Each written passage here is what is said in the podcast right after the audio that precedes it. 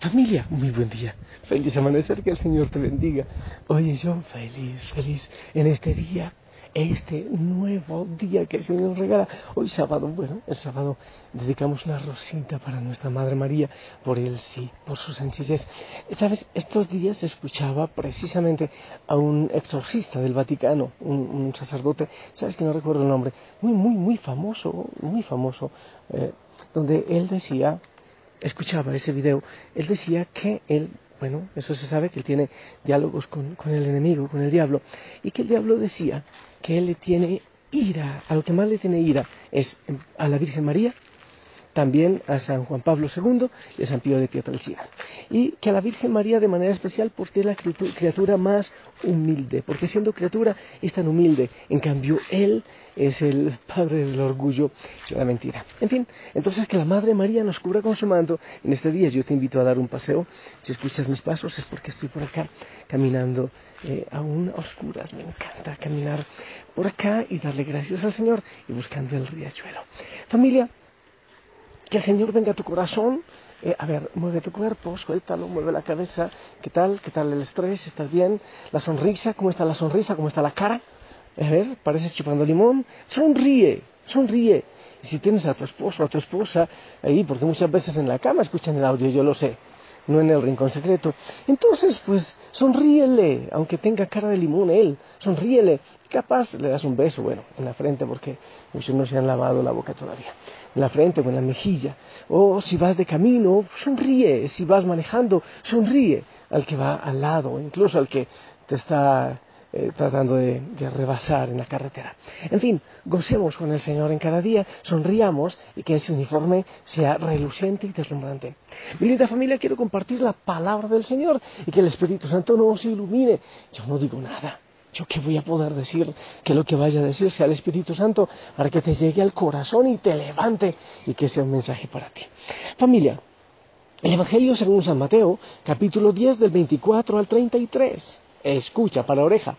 En aquel tiempo Jesús dijo a sus apóstoles, el discípulo no es más que el maestro, ni el criado más que su señor. Le basta al discípulo ser como su maestro y el criado ser como su señor.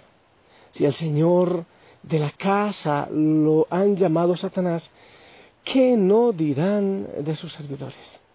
No teman a las personas no hay nada oculto que nos llegue a descubrirse, no hay nada secreto que nos llegue a saberse.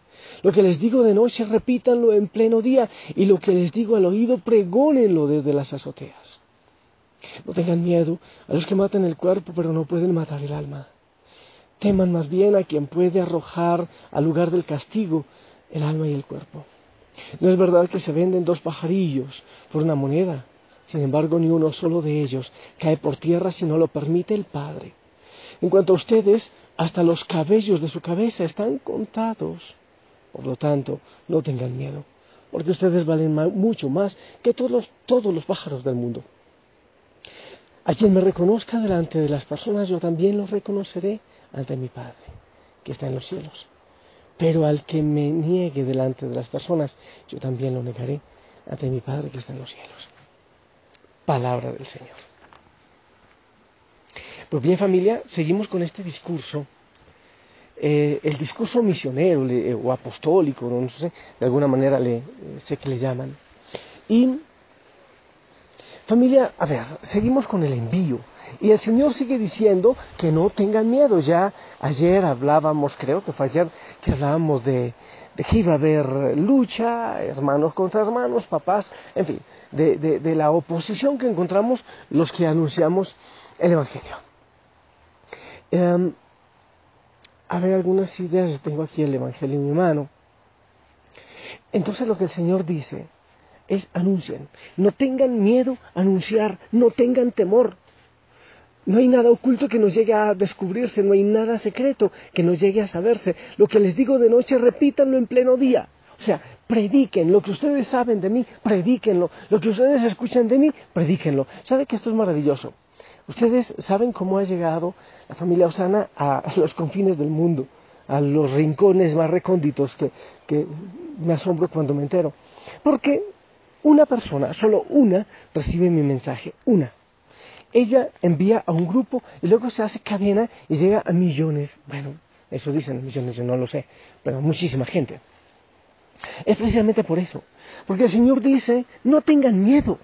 Prediquen lo que están escuchando, lo que ustedes oyen de mí, repítanlo, grítenlo. Desde las azoteas, dice el Señor, repítenlo. Lo que yo les digo al oído, grítenlo. Y dice, no tengan miedo. Oye, ¿sabe que es una cosa pero estupenda? Yo lo repito mucho. En la Biblia dice, no tengas miedo 365 veces 365 veces. Quiere decir una para cada día. O sea que si hoy tienes miedo a algo, a alguien, a tu marido, a tu suegra, al perro de la vecina, a cualquier cosa, al jefe, pues el Señor te dice no tengas miedo. Hay dos cosas que paralizan el corazón. El miedo y la vergüenza. el niño nace así con un corazoncito muy tranquilo, unos ojos muy transparentes, muy puros, muy brillantes. Pero cuando esas dos cositas empiezan a surgir o cuando erróneamente papá o mamá le dicen Dios te quiere si te portas bien. Quiere decir que si no te portas bien no te quiere. O cuando le dicen se te, va a llevar el coco, no saben la tontería, la brutalidad que están metiendo en el corazón de ese niño. No saben porque están metiendo miedo y vergüenza. Cuando hay miedo o hay vergüenza en nuestro corazón, la vergüenza, bueno, el Papa Francisco dice que cuando uno va a arrepentirse, a confesarse, hay que tener una vergüenza, una dosis de vergüenza por el mal hecho, obviamente.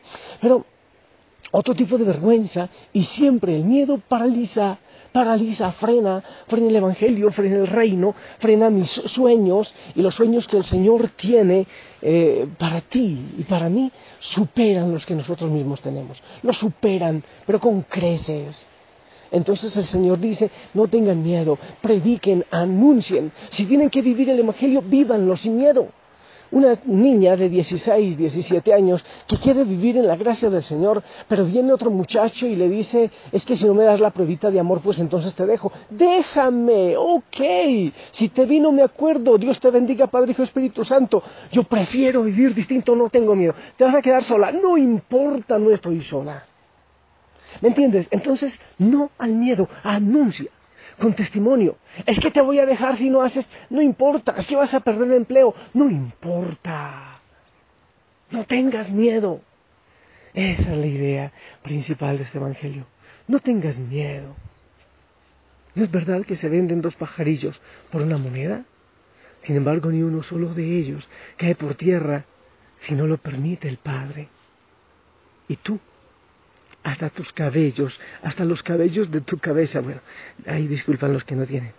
Hasta los cabellos de tu cabeza están contados. Eh, eh, es un decir, los calvitos que dirán, pues no le tocó difícil a Dios contar mis cabellos. Quiere decir que el Señor está pendiente de ti, te conoce, te ama. ¿Qué quiere decir? Que cuando haya situaciones difíciles en cualquier circunstancia de nuestra vida, el Señor está pendiente de ti. Él no tiene vacaciones, Él no se ha dado libre, Él te ama y está pendiente de ti. Cuando los, demás te abandonan, cuando los demás te olvidan, Él está pendiente de ti. Me encanta y lo repito, si puedo todos los días lo repito. En Isaías, ¿puede papá o mamá olvidarse del hijo de sus entrañas? Pero yo no me olvidaré de ti. Yo no me olvidaré de ti. Tú eres la niña de mis ojos. Entonces, ¿a qué le tienes miedo? ¿Por qué miedo? Te repito, en la Biblia hay 365 veces en que el Señor dice no tengas miedo. Y creo que 90 veces lo dice como imperativo. Así, imperativo, como una orden, no tengas miedo. Si quieres vivir cristianamente, evangélicamente, no tengas miedo. Si quieres dar testimonio, no tengas miedo. Si quieres predicar, no tengas miedo. Si quieres acompañar en nombre de Cristo, no tengas miedo aunque no tengas mucha experiencia. Hazlo. Predica lo que escuchas. Habla. Habla del Señor Jesucristo. No te dé miedo que este perro es manso. Solo es enorme, pero no muerde. Entonces no tengas miedo a nada, ni a nadie le tengas, ni siquiera a este perrote enorme, gigantote, le tengas miedo. A nada ni a nadie le tengas miedo, porque el Señor está contigo, porque Él te acompaña, porque tiene el control de tu existencia.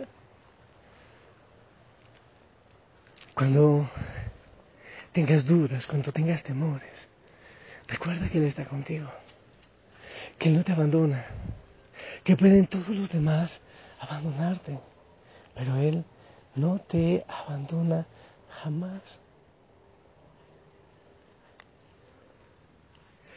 Dios siempre tiene el control. ¿Por qué cuestionarle? Dios siempre tiene el control. ¿Por qué atemorizarme? Y aunque no entienda lo que suceda, vivo tranquilo, yo vivo en paz, porque Dios siempre tiene el control. Soy bendecido, duermo tranquilo, yo vivo en paz, porque Dios siempre tiene el control tienes una dificultad grande, problema en el hogar, una deuda, una situación de enfermedad. Yo sé que muchos me escuchan en hospitales, en hogares de, la tercera edad. Dale el control de tu vida al Señor. Yo pienso que cuando uno está con el Señor, piensa mucho en la eternidad, por el deseo de estar con Él aquellos que están en situaciones límites de su vida, sencillamente abandónense. Díganle, Señor, yo sé que tú tienes el control de esta realidad, de esta enfermedad.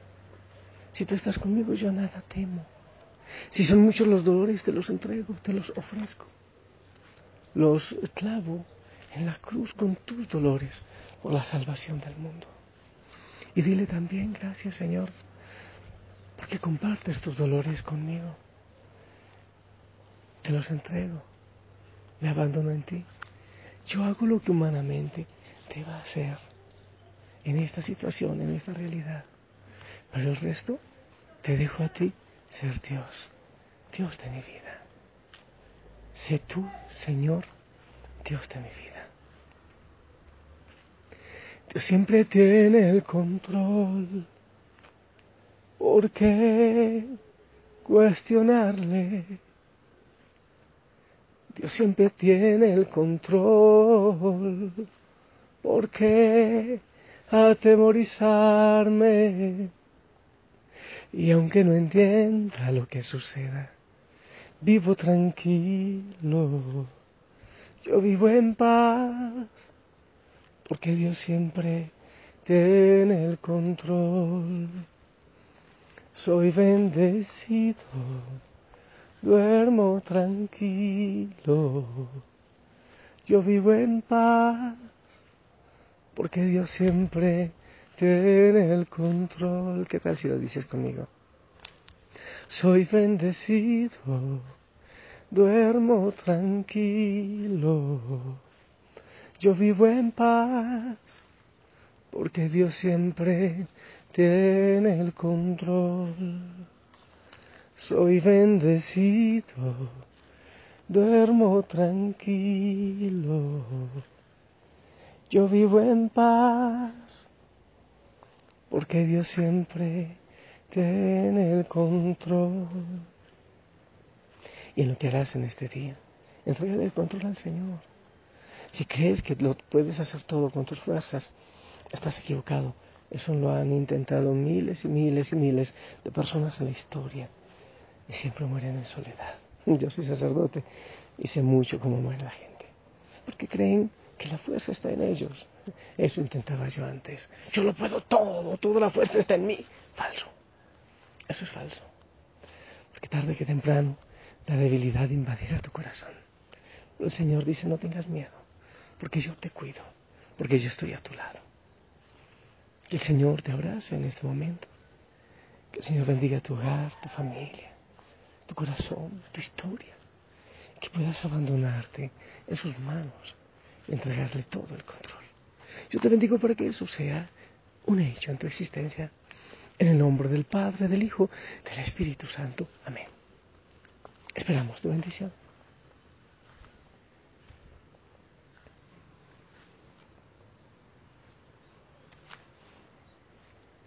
Amén, amén. Gracias por tu bendición. Te pido que ores de manera especial estos días, que el Señor bendiga mi corazón y mi pico para que el Espíritu Santo hable por medio de él. Eh, ya te digo, el retiro que tengo, la próxima semana, de lunes a viernes, predicando a los sacerdotes. Que sea el Señor. Ayúdame a orar, por favor. Te amo en su amor. Sonríe mucho. Gózate. Pela los dientes. Pela las encías. Disfruta este día de manera especial. Y que la Madre María te cubra con su manto. Y que ella interceda por ti. Si el Señor lo permite, nos escuchamos en la noche. Hasta siempre. Anda a cambiar el mundo de la mano del Señor.